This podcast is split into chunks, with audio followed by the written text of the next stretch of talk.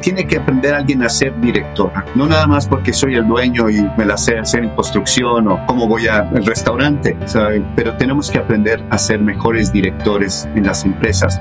Bienvenido al podcast de Get It Motion Entrepreneurs, un espacio para el desarrollo de pequeños negocios. En este programa podrás encontrar lo que tu negocio necesita. Queremos apoyarte a que triunfes en tu negocio. Encuentra los recursos y herramientas para estar siempre en crecimiento. Iniciamos Get It Motion Entrepreneurs.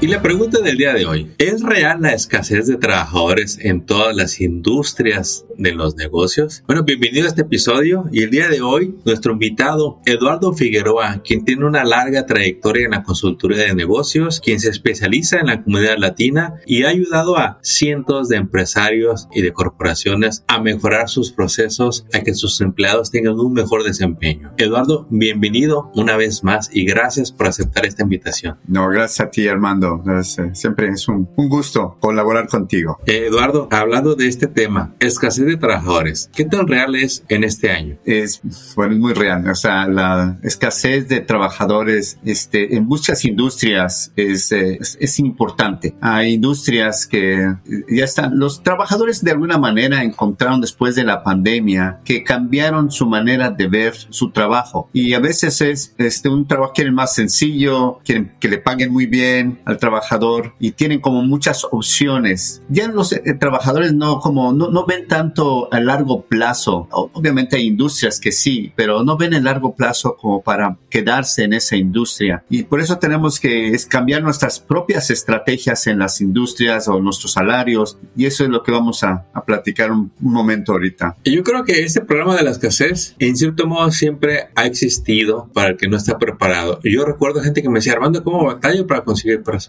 Y digo, ¿por qué? Porque no encuentro como los quiero. ok, ok, decía, muy bien. Otro me decía, Armando, que qué difícil es esto de tener empleados. ¿Por qué? Se me van, llegan rogándome por trabajo, ándale, ayúdame y nomás pagan las deudas que traen encima y con la mano en la cintura me dicen, ya no voy a ir, oiga, y me dejan con el trabajo tirado. Y yo, oh, interesante. Y a la hora de entrevistarlos, de hablar con ellos, pues ahí me dado cuenta de varias razones por las que generan eso. Pero quisiera que tú me compartieras, Eduardo. Eh, hay mucho latino en el área de construcción y es una queja o un reto constante que oigo de ellos. No hay trabajadores, Eduardo. ¿Qué les podemos compartir a ellos para que lejos de estresarse, se motiven y se animen y que vean que mano de obra sí hay, pero ¿qué hay que hacer, Eduardo? Sí, yo creo que también eh, tenemos que revisar nuestras estrategias y políticas dentro de la empresa. Una de las razones es salarios. Entonces, de repente me encuentro ah, trabajando que en un trabajo que me van a pagar lo mismo que en McDonald's. Entonces, prefiero irme a McDonald's porque es,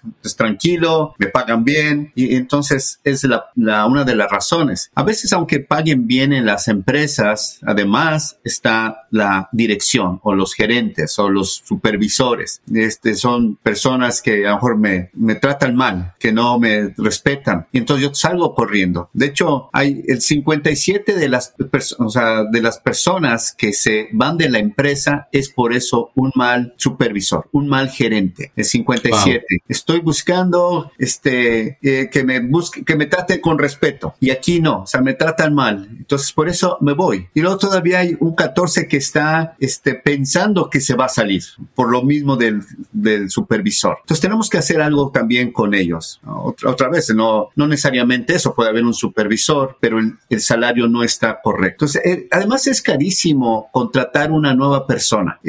hay una estadística de que contratar a un nuevo empleado de, lo que es sueldo eh, bajo es acerca de 4 mil o 5 mil dólares el contratarlo, que incluye la capacitación, el este, entrenarlo, la reclutarlo, eh, todo eso, todos los meses que entrena se va a, costar 4 mil o 5 mil dólares y luego se van, se van los, bueno, tengo que contratar otra persona por lo mismo. Entonces tenemos que cambiar nuestra manera de pensar en, los negocios. Y mi Eduardo, esto que dices es tan acertado porque en la comunidad latina, pues resulta que ese supervisor muchas veces es el dueño del negocio y es así, no lo puedes reemplazar, pues es el dueño y, y en, en su momento está tomando el papel de supervisor y cuando no han tenido una formación para saber lo esencial de recursos humanos, de los derechos de los trabajadores, de las reglas de, ley, de, de, los empleados del Labor Department, eh, pues caemos en muchos incumplimientos sin saberlo. No quiere ser que intencional, pero ignoramos mucho, Eduardo. ¿Qué es lo que un dueño de negocio se debería de preocupar de saber para aumentar, digamos, la calidad del trato hacia sus empleados? ¿Dónde se consigue eso, Eduardo?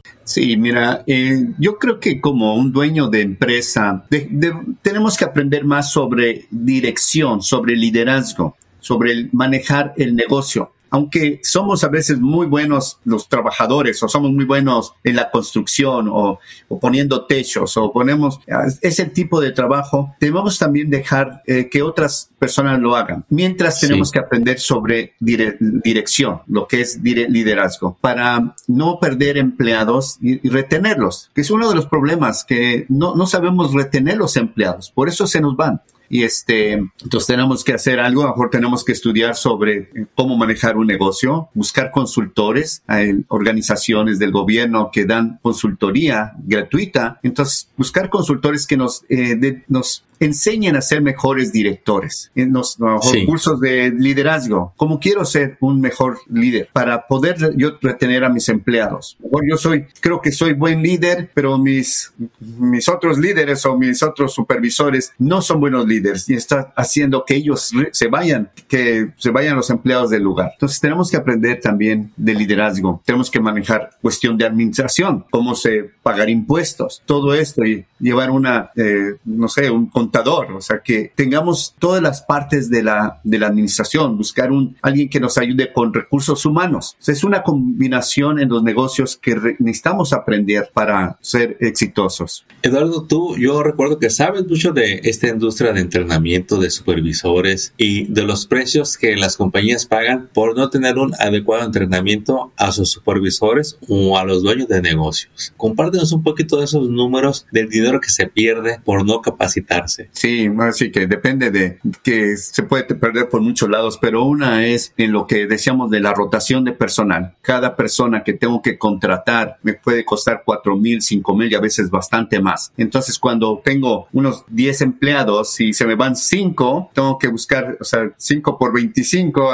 25 mil dólares nada más para contratar cinco empleados que, que me mantengan. Entonces, una, a lo mejor cometo errores en mi producción, tengo que, este, a lo mejor buscar a alguien que los corrija o nosotros mismos lo tenemos que corregir. Eso es doble trabajo. Son la mano de obra, los materiales que tengo que hacer porque no lo corregí. Y cuando empezamos a juntar todo en el año, se hablan a veces de cientos de miles de dólares. A veces son compañías grandes, eh, millones de dólares. Otra vez son y de cosas que van pasando. También está los, lo que es la, la productividad, la producción. Mejor, como tengo malos empleados, no tengo capacitados a los empleados, producen mal y eso me cuesta mucho. Entonces también tengo que ir agregando eso, la, baja productividad, porque no los he entrenado, porque cada rato entra uno nuevo, entra uno nuevo, lo entreno y se me va. Entonces otra vez estoy perdiendo en cada persona que está entrando a la compañía. nada más algunas de tantas cosas. Algunas de tantas cosas. Y si usted que nos está escuchando se pregunta, bueno, ¿y eso todo eso cómo se hace? Se llama procesos. Cuando el dueño de negocio aprende procesos de contratación, el negocio cambia. Cuando aprende, aprende procesos para retener, la producción cambia. Cuando aprende los procesos incluso para despedir, porque Eduardo, dime, ¿hay procesos para despedir a las personas?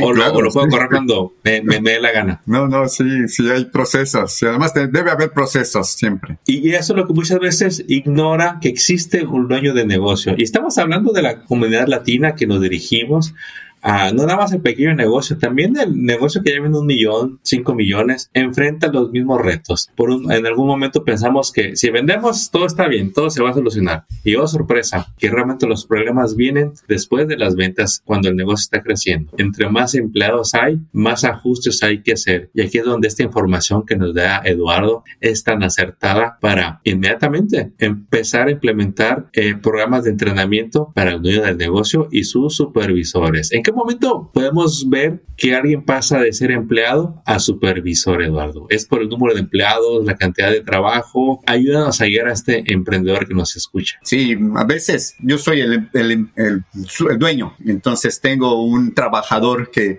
ya tenemos cinco o seis trabajadores y entonces quiero poner a un supervisor, uno de esos trabajadores, pero no necesariamente ha sido entrenado como líder o como supervisor. Entonces siempre, la gran mayoría promuevo a uno de esos empleados que son buenos en la cuestión técnica, lo, lo promuevo a un supervisor, empieza a manejar a los demás empleados y empiezo a crear, como dices, problemas. Ahora ya les gritó, ya este, ofendió, entonces crea problemas y a veces llega a haber una este, lawsuit, o sea, una, un, llega... Una demanda por... Una demanda, pues, se trató mal a algún empleado, se quejó o se lo corrieron injustificadamente o ni supo por qué lo corrieron. Todo eso sale cuando no está entrenado el supervisor. Entonces hay que, hay que entrenarlo al, cuando promueves a alguien para que sea el supervisor, hay que entrenarlo, porque eso también, eso te va a ayudar a, que, a retener empleados y que no te salga caro, que no vaya a haber demandas, que no haya accidentes. Todo eso es importante también, porque son muy caros esos, esas demandas. Como en otros episodios nos ha compartido Eduardo, es caro entrenar, pero es carísimo no entrenar. Ahí sí se pagan precios altos por no entrenar a las personas y no nomás es un entrenamiento de cómo tratar a, a los empleados o, o, entrenamientos técnicos. También hay otros entrenamientos que vienen ya de por ley, ¿no, Eduardo? ¿Qué tan importante es que tengan estos empleados, cuando hay más de cinco empleados, darles este entrenamiento de acoso sexual en las empresas? que muchas empresas no están acostumbradas y no saben que lo tienen que dar. Sí, ese es un problema. Y como dices, de, aquí en California le tenemos que dar entrenamiento a los que tienen cinco empleados y más. Ahora, yo creo que también los que no tienen cinco empleados deberían recibir entrenamiento, porque si uno de esos empleados, que son tres empleados, me mete una demanda, o sea, a lo mejor este, habló con una persona equivocadamente y me mete una demanda, puedo perder hasta mi negocio. O sea, pero la ley dice que es cinco no también puedo ser uno, dos y, me van a, meter una demanda. Si es que tenemos que recibir entrenamiento de lo que es el acoso sexual y lo que, lo que llaman conducta abusiva, porque eso me puede meter en problemas grandes. Eduardo, pues tenemos el reto de la, a veces de la escasez, pero también está el reto de la retención. ¿Qué puede hacer el dueño de negocios para que ese empleado se ponga la camisa y diga, yo aquí me quedo, ¿para qué me voy? Exactamente. Hay una, un entrenamiento que doy que se llama de para los empleados es volviéndose casi indispensable para la empresa. ¿Qué quiere decir eso? No, muchas veces decimos, este, nadie es indispensable. Y cuando buscamos una manera de cómo volverme indispensable para la empresa, me van a retener. Y eso quiere decir que tengo que aprender, o sea, mejorar mi actitud, tengo que mejorar mis conocimientos técnicos, tengo que aprenderme bien sobre las reglas, las políticas de la empresa, tengo que aprender sobre liderazgo. Entonces, esas son algunas de las cosas que debe uno aprender como supervisor. Y si no las, uh, si no los he hecho bien, entonces voy a tener algunos puntos donde no llego al 100% o el, 90% o el 95%. Yo quiero que, que todos los empleados se vuelvan casi indispensables para la empresa, porque si yo sé hacer todo y lo hago bien, va a ser muy difícil que me dejen ir, que yo me quiera ir. Ahora, esa es una parte. Ahora, también la empresa. Mejor yo estoy haciendo bien, todo muy bien, mi, mi actitud, mis conocimientos, todo lo estoy, lo estoy aprendiendo, pero la empresa no está haciendo también algo bien. Entonces, la, empresa no, no ha hecho algo para que los empleados se queden ahí. No ha hecho algo para retenerlos. Y otra vez, puede ser sueldos, bonos. A lo mejor puede ser las políticas. A lo mejor el trabajo es muy pesado. Entonces, eh, son algunas de las cosas como empresa tengo que modificar para yo retener a los empleados que se queden conmigo. Porque otra vez, es carísimo estar sustituyendo empleados, aparte de la, de la productividad y otras cosas. Entonces, tenemos que como empresas decir qué tengo que hacer para retenerlos. ¿Es, salarios? ¿Es las condiciones de trabajo? mejor tengo que ponerle aire acondicionado a la parte porque están ahí este, sudando todo el mundo. Entonces se van a ir, aunque le pago bien, pero se van a ir y no aguantan el, el calor. Entonces todas esas son de las estrategias que se deben manejar como empresario, como dueño de empresa. Claro. Y haciendo un pequeño paréntesis, si usted siente que no le alcanza para pagar unos sueldos, si usted siente que no le va a alcanzar para pagar entrenamientos, pues hay que hacer un análisis de sus precios. Es muy común que hoy en día muchas empresas o pequeños dueños de negocios tengan todavía timidez por subir precios. Cuando cada vez que van a comprar material, todo está más caro. Ya hoy por hoy la inflación pasó al 9%, las muchas cosas ya están a más del doble y usted no puede seguir con los mismos precios y esperar que le alcance para todas las necesidades de su negocio. Muy importante que tenga todo integral para que le alcance para pagar buenos sueldos y tratarlos bien. Eduardo, algo que yo notaba cuando venían, vienen personas a consultorías y dicen, es que no encuentro. Y yo les pregunto, a ver, ¿y a quién estás buscando? No, pues a, gente buena. ¿Y, ¿Y qué es bueno? Dale forma. Y, les digo, ¿tienes tu job description? Me dicen, ¿qué es eso? ¿Qué es eso? Eduardo, ¿nos puedes compartir un poquito de lo, la importancia y el valor de tener un job description para la persona que estás buscando? Sí, no, sí, es muy importante que tengan bien descrito qué va a hacer esa persona, a quién le va a reportar. Entonces, porque cuando creas esa job, la descripción de puesto, es decir, este, ¿qué va a hacer? Exactamente. No, le puedo decir que, que, trabaje bien ahí, no, no puedo hablar de generales, sino qué tiene que hacer cada día, cada hora, qué tiene, cuáles son sus principales funciones, lo, a quién le va a reportar. Porque a veces me pusieron en un a el trabajo y sí lo sé hacer, pero no sé ni a quién le estoy reportando. Entonces, ponerlo. También cuáles son las características que tengo que, que tiene que tener esa persona, cómo debe ser su actitud, este, tengo ciertas capacidades, habilidades que se requieren para el puesto, el sueldo que me van a ofrecer, si hay bonos, todo eso es parte de la descripción de puesto que tiene que tener la empresa. Entonces, tener bien claro qué va a hacer esa persona, cuánto le voy a pagar y todo eso, qué conocimientos debe tener. O mejor si va a recibir un entrenamiento, a lo mejor no lo encuentro exactamente con lo que él quiere, pero voy a mandarle a un entrenamiento. Tengo que dar un entrenamiento de supervisor, o mejor que tiene que aprender un poquito más de las cuestiones técnicas, o hay una, de repente la compañía se requiere un software especial para la compañía tiene que aprender. Entonces, todo eso lo estoy, mi paquete lo voy a presentar para que la empresa, la persona se, se quiera quedar ahí. Entonces, lo que está desarrollando esa descripción de puesto. Ahí tiene. Entre más claro sea usted en papel, más fácil le va a hacer encontrar ese, ese talento que está buscando. Y Eduardo, eh, ¿cómo podemos cerrar este episodio para hacer ver a la, a la gente que si a usted le hacen falta empleados, usted puede ser atractivo? Y si ya los tiene, le urge entrenarlos para que sigan con usted. Exactamente. Tienen que tratarlos bien, tienen que pagarles bien, tienen que entrenarlos bien a esa persona. Y, pero es parte de la, de la dirección que tiene que aprender alguien a ser directora. No nada más porque soy el dueño y me la sé hacer en construcción o, o cómo poner techos o cómo voy al restaurante, pero tenemos que aprender a ser mejores directores en las empresas. También tenemos que tomar un curso nosotros, tenemos que ir con consultores, tenemos que, porque esa es una inversión a largo plazo. Entonces, no, no voy a decir que vayan a hacer todos los cursos ahorita, eh, también cuesta, pero tienen que hacerlo eh, para, para sufrir, sufrir, ¿no? O sea, salir adelante. Ahora, Eduardo, cuando una compañía ya pasa de 20 empleados, por regular ya a, ese nivel ya tienen como todo estructurado. Ya hay un departamento de recursos humanos, ya el que se encarga de contratar, de regañarlos, despedirlos, ya, el, el eh, ya hay personal. Pero ¿qué pasa con ese pequeño negocio donde todos dependen del dueño? ¿En quién se puede apoyar al dueño de negocio para hacer estos pasos? Porque luego dicen, Armando, es que no sabes cómo me urge, pero no hay el tiempo para contratarlos. Eso de anunciarlo, dice, me da miedo. Luego me empiezas a tomar el teléfono. ¿A qué hora lo voy a entrevistar yo, Armando? Si tengo el trabajo encima de mí. Y luego ya me dijeron que tengo que saber qué preguntar. Y yo, pues yo le pregunto lo que quiero, ¿no? Y, y ya me regañaron, ya me dijeron, no, si usted no está preparado, no se meta a hacer entrevistas porque me lo van a demandar. Entonces, ¿a quién podemos acudir si somos ese dueño de negocio y ocupamos ayuda para contratar?